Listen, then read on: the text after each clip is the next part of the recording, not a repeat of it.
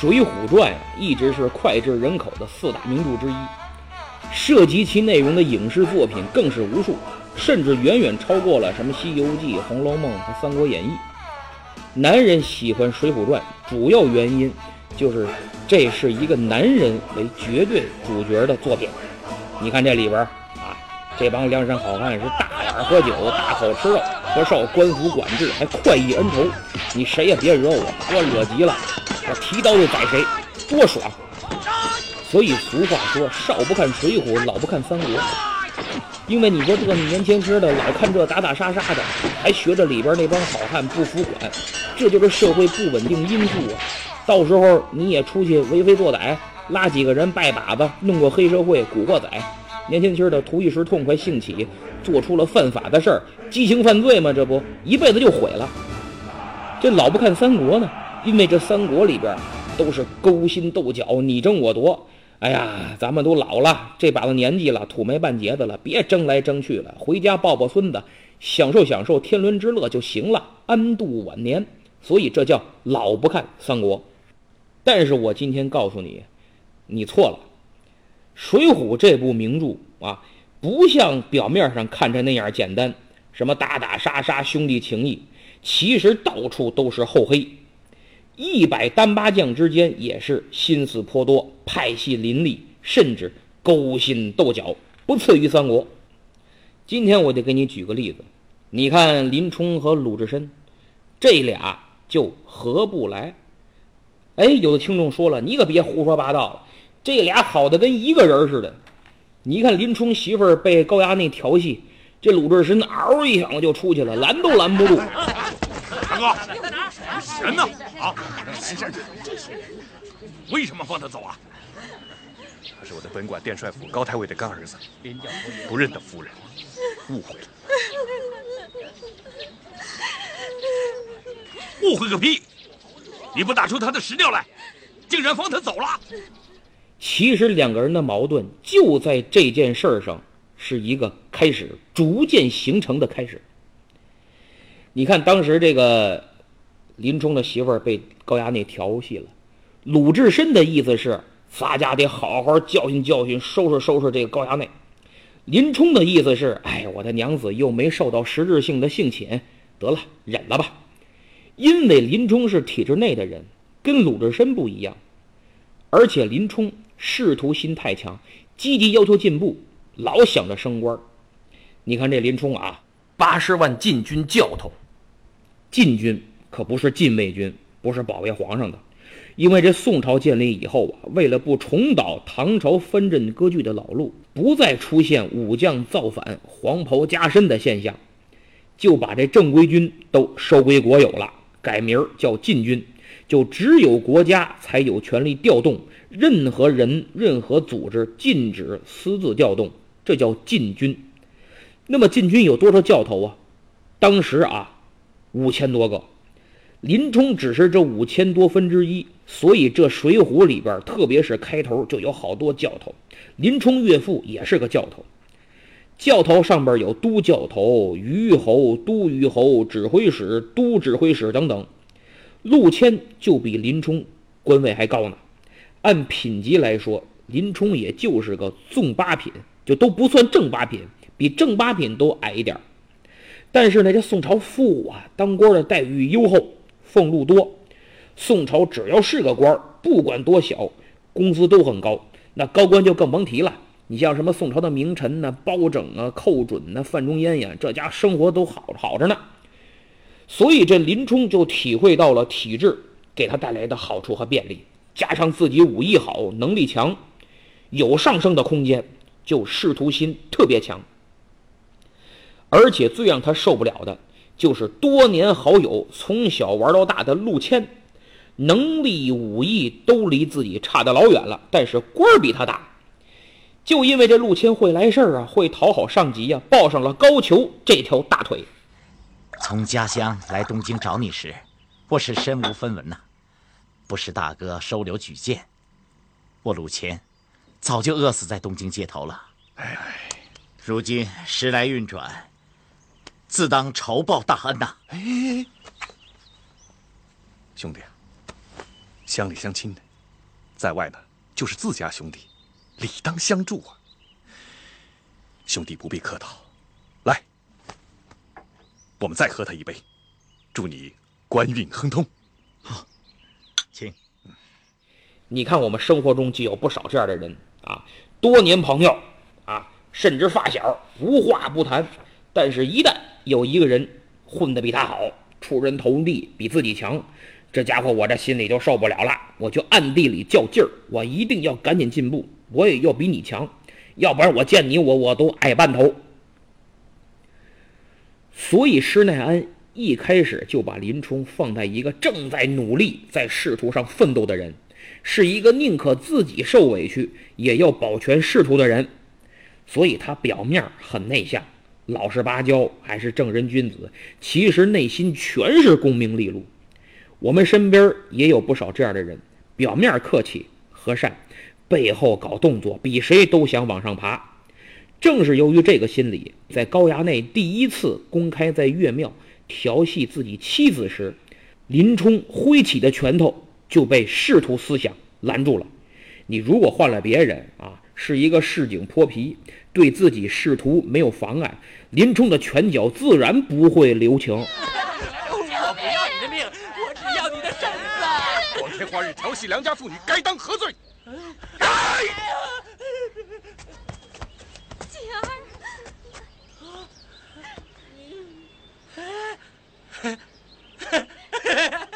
吓我一跳！我当谁呢？是林教头。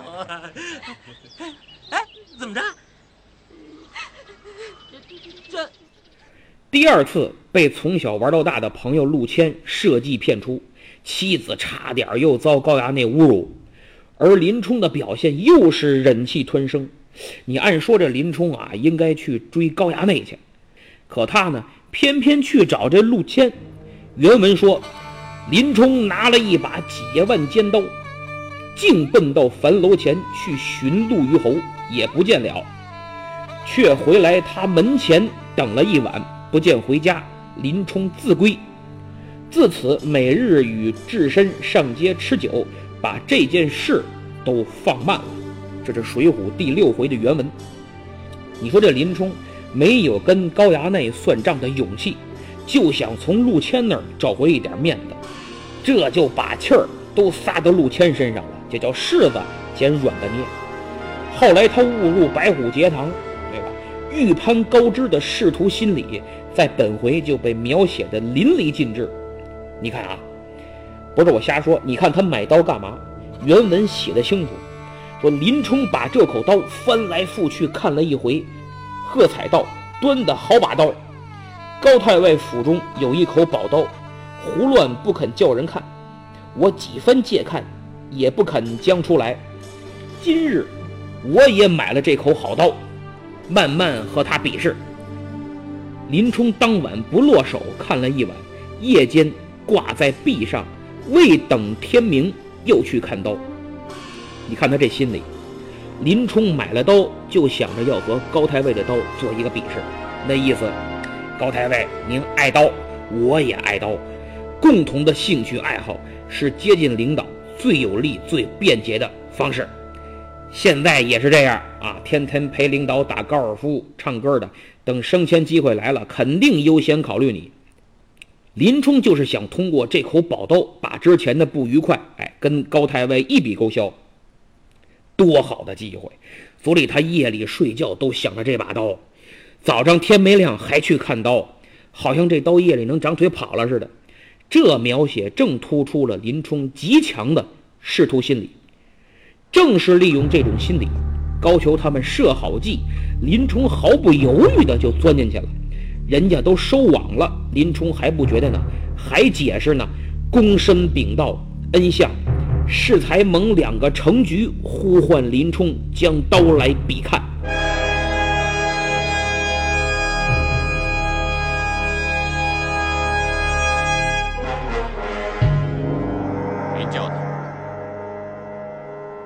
林教头何故在此啊？禀告太尉大人，刚才有程局传唤我说，太尉要看我新进买的这口宝刀。一派胡言。都被陷害的充军发配了，林冲还抱有幻想。几你看他临走的时候，非要和媳妇儿离婚表面上看是此去吉凶未卜，时间短不了，媳妇儿年轻，别因为我守活寡，这其实也能理解。但是按照常理，按夫妻感情来说，你说离婚，媳妇儿死活不同意，而且你俩过得确实是不错，你从林冲嘴里说出来，这俩确实是真爱。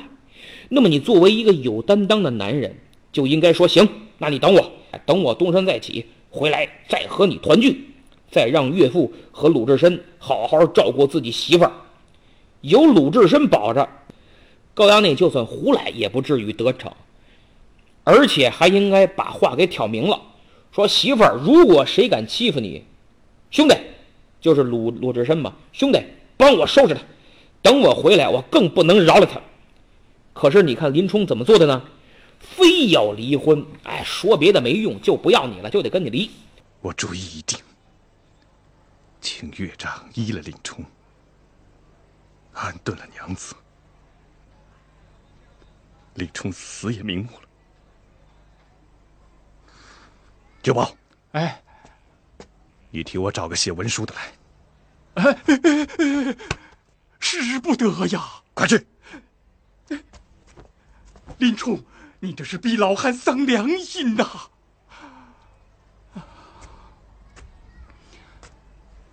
你硬要写，你就写吧。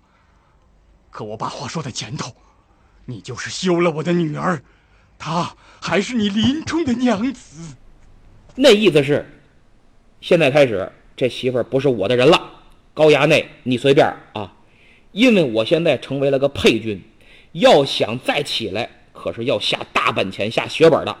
但是现在我没钱，没钱没关系，有钱捧钱场，没钱捧人场。我有人，我把人给你，等回头我再来找你提拔我的时候，是不是就会方便很多呀？你说他这种做法，表面上大仁大义，其实就是无情无义。鲁智深肯定心知肚明，非常有意见。而且鲁智深混迹官场多年，啥看不出来呀？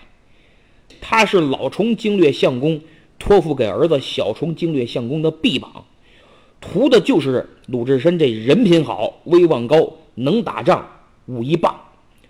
所以以他的光明磊落，是绝对不认同林冲的做法。但是这离婚是人家家事，不必多言。林冲对高俅抱有的幻想，更是不便过多指责，人各有志嘛。而鲁智深是非常讲义气的，我一定对你掏心掏肺，哎，不管你怎么样，我对你是真的，我要用事实、用实际行动让你觉醒，让你不抱这种幻想，这才有鲁智深沿途保护，大闹野猪林，救了林冲性命。书中写啊，救了这个林冲的性命以后。二人就是借差董超、薛霸，二人暗商量，我们被这和尚监押定了，明日回去，高太尉必然奈何俺。薛霸道：“我听得大相国寺菜园里新来了个僧人，唤作鲁智深，想来必是他。”这时候两个人已经猜鲁智深是谁了，到底是不是？但是没确定。什么时候确定了呢？鲁智深和林冲分别的时候，为了警告两个借差别再起异心，一禅杖打折了路边一棵松树。所以鲁智深用的是禅杖啊，不是电视里的那个方便铲。哎，你们俩过来。拿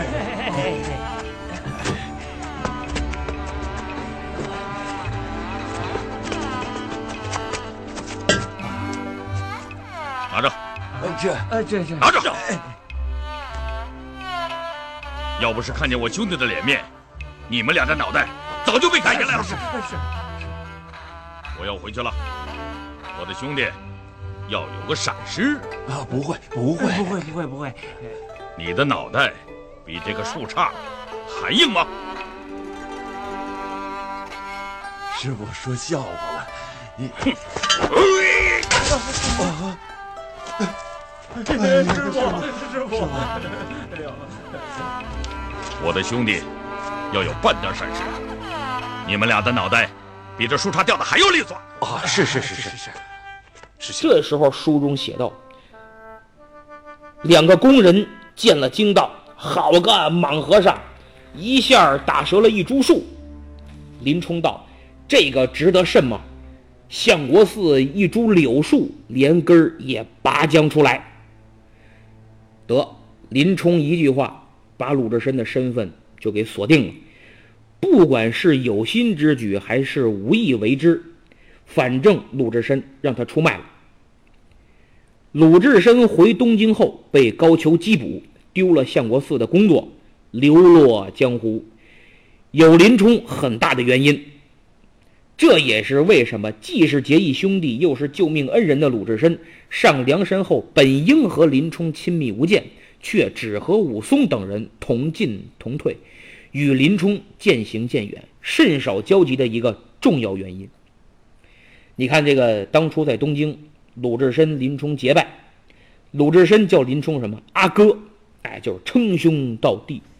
等鲁智深上梁山，再次和林冲相逢。二人再见面，按说是多年不见，兄弟之间可是有说不完的话，对吧？就跟歌词里唱的“兄弟交心五车话”。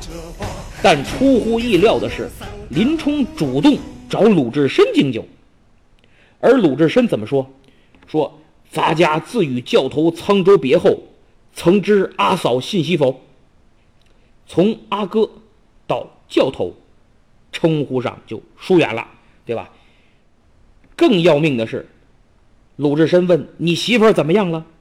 这时候林冲媳妇儿已经死了，对吧？当时林冲上了梁山以后，就琢磨把媳妇儿接过来，派人一去才知道媳妇儿已经被逼死了。我估计鲁智深消息灵通，肯定知道林娘子已经没了，因为那时候林冲的事儿，江湖上谁不知道？就算鲁智深不知道林娘子死没死。以鲁智深的聪慧和悟性，林娘子被丈夫休了，鲁智深又被缉捕，不能保护她。面对高衙内肆无忌惮的侵害，如果不顺从，以林娘子的性子，那就只有死路一条。所以酒席宴上，鲁智深先是称呼上疏远，称官名林教头。然后再直指林冲最重要的人，你媳妇儿呢？目的就是让林冲接受良心的拷问。这时候，鲁智深看着林冲敬的酒，肯定心里想：你这家伙不厚道，卖妻坑友。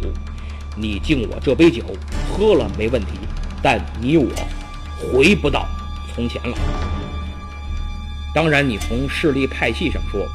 鲁智深、武松等等二龙山这派也必然走得近些，但林冲极强的仕途心，为了当官啥也可以不要，也注定跟鲁智深不是一路人。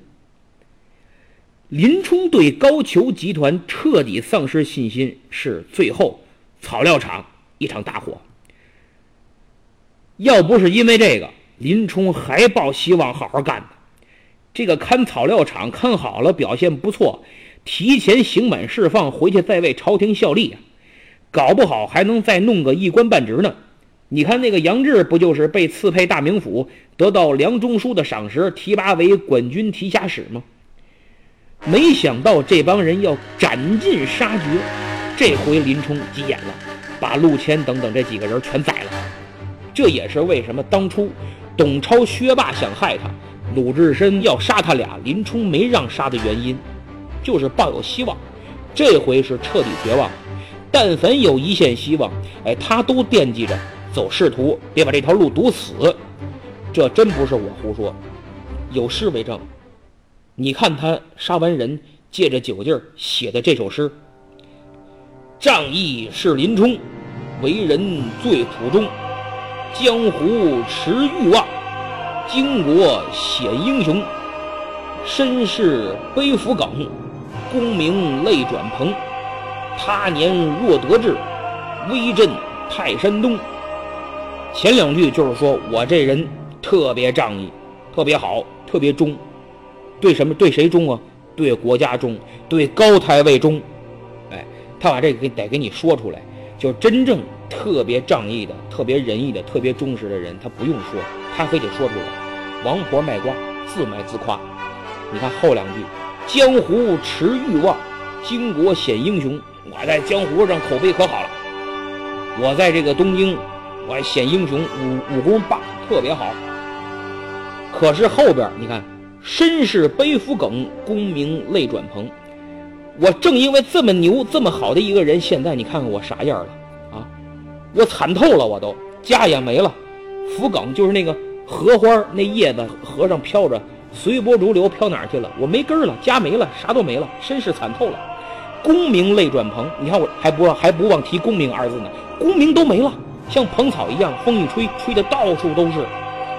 最后两句最有意思：他年若得志，威震泰山东。你看他都啥样了，惨成这样了，我还我再得志，我一定威震泰山东。这个时候，他虽然对仕途彻底绝望了，但是他干事业的事业心、出人头地的这份心没有死，等于是仕途心弱了没了，加强了他干事业的这个心。这个人的精神支柱就从走仕途变为了干事业，所以他走投无路。这才逼上梁山，一个“逼”字儿形容林冲，形容的非常贴切。但是上了梁山，当时的头领王伦嫉贤妒能，压制林冲，百般刁难。林冲一看，照这样下去，不仅仇报不了，我这志也甭想得啊！威震泰山东，那等下辈子吧，对吧？结果没想到晁盖他们来了，林冲一看，哎，这帮人不错，一起干有前途。很可能我很快就能得志，威震泰山东，日子也不远了。结果让吴用这么一挑唆，林冲就把王伦宰了，这叫火并王伦。朝天王，这是小可的一点心意，请众位英雄务必笑纳。哎，林冲，不得无礼！我上山的时候，你说的就是这番话。你这个笑里藏刀、口是心非的小人！教头息怒，教头息怒，我们下山就是，免得坏了你们兄弟情分。酒醉无嫌，我不和你理论。杜迁、宋万，送他们下山。头 领息怒，都是我等的不是。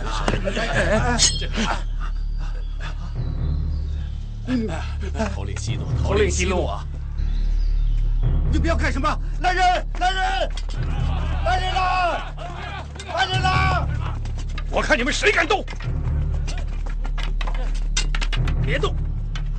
林教头，有话慢慢说，千万不要火并呐！林教头，林教头，我听他是挑唆呀！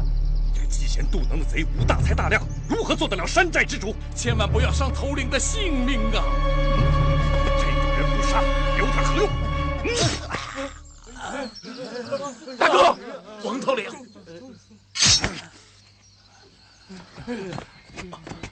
小弟愿为哥哥执鞭坠灯。有不服者，以王伦为例。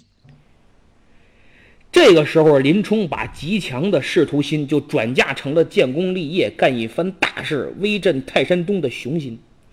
但是，又是造化弄人，没想到晁盖没当多久，老大攻打曾头市的时候死了，宋江上来了，林冲再次受到排挤。很明白，林冲是晁盖的人，不是宋江的人。文官出身、心眼贼多的宋江能不防着他吗？更何况后来宋江和晁盖已经不和。哎，这里边咱们得简单交代一下。你看开始的时候，晁盖多次邀请宋江上山，还让他做头把交椅，但是宋江不肯，因为这个，这个当官多好啊，体制内，对吧？利益多，这点心理和林冲是一样。但是最后没办法，坐楼杀西上了梁山，晁盖也让他当老大。公明哥哥，晁盖哥哥曾说，此生救得宋公明，必请他来做梁山第一把交椅呀。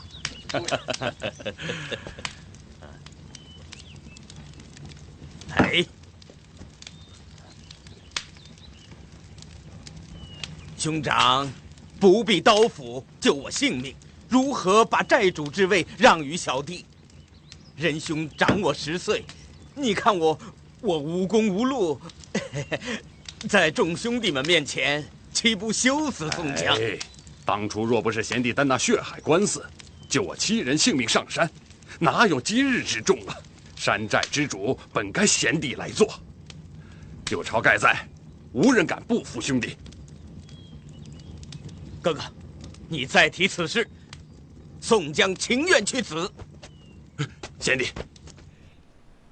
宋江一看，都是晁盖这人，自己不可能也当不了这一把手。于是怎么样，就开始培植自己的势力。怎么培植？每次下山争这个打那个，都是宋江去，不让晁盖动。宋江理由很正当啊啊！哥哥乃山寨之主，岂可轻动？带小弟率兵前往。既然如此，我亲自带兵下山。哥哥是山寨之主，岂可轻动？还是让小弟替哥哥带兵出马，讨平祝家庄。贤弟，哥哥放心，不讨平祝家庄，宋江誓不回山。花荣愿听公明哥哥号令，下山征讨。我打头阵，我也下山荡平祝家庄。回去，回去，大哥，我的蛮族多时未动，手都痒痒了。但是后来晁盖一看，这不对了，这宋江这威望直线飙升啊！来投奔梁山的也都说投奔宋公明哥哥，我呢，我在哪儿呢？再看身边这些人，都跟着宋江鞍前马后。后来投奔宋江，被宋江带上山的呼啦一大片，自己的人成了弱势群体了。晁盖一看，这不行，我很快就要被架空了。我得赶紧扭转局面，正好赶上攻打曾头市，这宋江又来了啊！哥哥乃山寨之主，岂可轻动？带小弟前往。晁盖说：“行行行行，你可歇会儿吧，这回我自己去吧。”啊，他这一去，太着急了，轻敌冒进，被史文恭一箭就给射死了。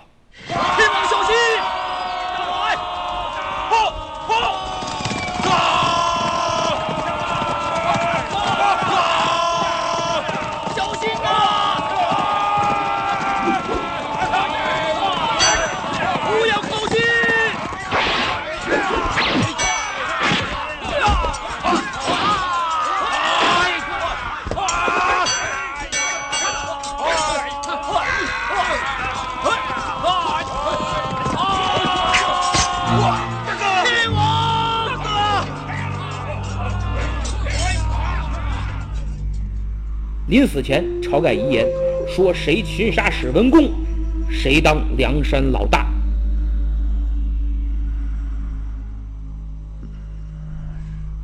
谁擒住那史文恭？谁？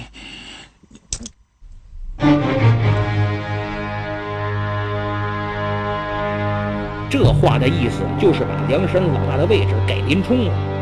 哎，有人问为什么呀？因为梁山众人只有林冲和史文恭师出同门，对他的武功非常了解，擒杀史文恭不是难事。而且晁盖这个安排，一来还林冲火并王伦扶持自己的恩，二来宋江上山以后老提招安，晁盖烦这个。原来晁盖实诚，老说让宋江当老大，我给你当副手。后来发现不行，这要是你当了老大，回头真招安，兄弟们肯定没好果子吃。与其这样，我还不如把这人情还给林冲呢。所以临死的时候，晁盖才说啊，谁擒杀史文恭，谁坐我的位置。宋江呢，那家伙心眼多，对这个一看便知，心知肚明，于是才有了计传卢俊义。因为卢俊义也和史文恭是师兄弟，有能力对付他。然后大家都知道，林冲被宋江支走干别的去了，卢俊义擒杀史文恭，宋江还假惺惺的带头拜卢俊义为老大。宋江身边一个个剑拔弩张，怒目圆睁，看着自己，嗯，直运气。卢俊义一看，得得得，都不是善茬，行了，我我我当不了，赶紧起来让宋江坐，行跪拜大礼。宋江就此当了一把手。一，朝天王之遗愿。但有捉住史文恭者，便做梁山寨主。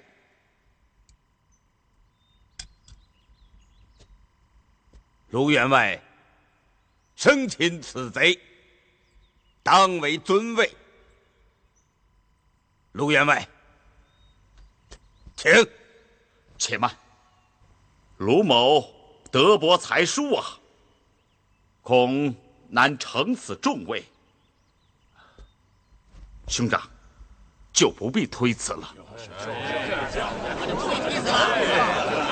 诸位，自宋公明上梁山，替天行道，招纳四方豪杰，打破祝家庄、大名府。高唐州、曾头市，及时与宋公明声名远扬，各方英雄无不慕名而来，使梁山声威大振。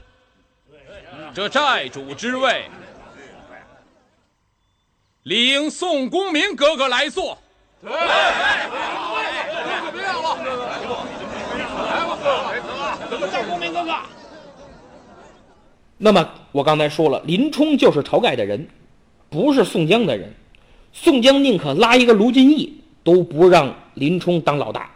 而且关键的是，林冲有弑君前科啊，曾经杀了自己老板王伦呐，所以对他比较排挤，比较提防。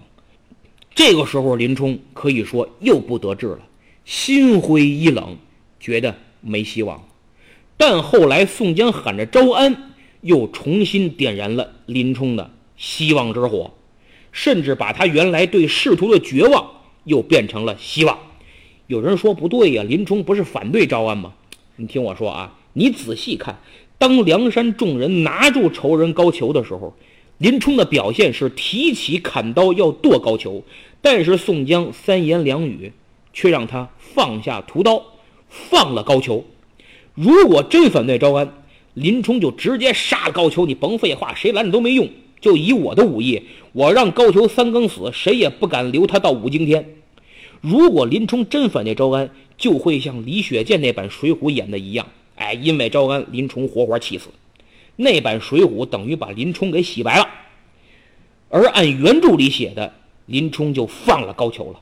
这说明林冲把自己对高俅的仇与招安重回体制内做了交易，拿高俅的命换了仕途。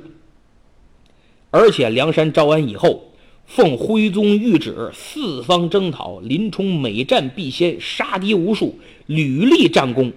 你看，我跟你说说啊，招安以后，林冲都参与了什么呀？参与了征辽国、征河北田虎、征淮西王庆、征江南方腊，他都参与了，立了不少功。举几个例子，比如在征辽国的时候。林冲与花荣、秦明、索超一同活捉了密云县守将阿里奇，然后三十余回合杀死了冀州守将保密胜。后来在幽州之战中杀死贺差，还作为主将攻破太乙浑天象阵中的木星阵。征讨田虎时，林冲大战壶关守将山世奇，五十余回合不分胜败。还刺死了其副将武素。后来在五龙山镇斩偏将倪林，征讨王庆时，林冲与呼延灼、董平等十员将领屯驻宛州之西，斩杀主将张寿。征方腊时，林冲隶属于卢俊义麾下，先后杀死了宣州守将杜敬臣、杭州守将冷宫，还刺伤了。独松关守将蒋印，后来在歙州之战中，与孙立、黄信等人一同乱枪戳死了王银。可以说呀，他的战功已经相当不错了，并没有消极怠工。也能看出来，林冲对招安这件事儿是给予肯定的。表面上，林冲反对招安，因为他跟高俅有不共戴天之仇。而且又要维护自己朴实仁厚的形象，所以表面反对，实际上是支持招安的。典型的是人前一套，背后一套，是个小人。这又与鲁智深的为人原则分道扬镳。所以林冲的忍辱负重是假厚道，鲁智深的豪爽洒脱是真仗义。他们注定尿不到一个壶里。那么林冲最后的死。也证明了他仕途心极强。书里说，江南平定后，林冲作为幸存正将，随大军班师，却在屯扎杭州期间得了风寒，被留在六合寺中养病，由武松看事照顾。半年后病故，朝廷追封中武郎。那么他怎么死的呢？是因为反对招安，看兄弟一个个死的死，走的走，气死的吗？肯定不是。他是由于失望，对仕途前程的失望，郁郁而终。他原本希望啊，放高俅一条生路，换个高官，衣锦还京。可是，如今兄弟们一个个战死。朝廷只是把兄弟们当枪使，没有封官的意思。自己非但功名无望，还有被高俅等人再度侮辱陷害的可能，真是赔了夫人又折损自己呀！我觉得这样的心理才符合林冲。他本希望通过招安达到自己的目的，可后来的事实让他真正觉醒了。他在临死的时候。才真正明白过来，才真正活明白，自己原来一直被利用，自己原来一直被欲望所驱使，他的愿望永远实现不了，自己也为自己的欲望殉了葬，这样的人生已经没有意义了。基于此，他才会极度失望，心灰意冷，希望越高，失望越大，新伤加旧病，再加新病。这才要了命，所以林冲的一生就是不断追求功名仕途而不得，又绝望又希望，到最后彻底绝望、郁郁而终的一生。为了功名仕途，自己老婆可以不要，仇可以不报，兄弟情可以不讲，他一忍再忍，忍辱负重，目的都是为了自己的仕途、自己的功名、自己的事业。但是最终他竹篮打水一场空，临死才把自己的人生给想明白。所以今天听我这么一讲，你能说林冲是个有血性的汉子吗？是个正直的人吗？通过林冲这个人物，我们也要自省一下，千万不要重蹈覆辙，为了功名利禄，一心想往上爬，啥都能不要，走了林冲的老路。最后很有可能也跟他一样，竹篮打水一场空。谢谢大家。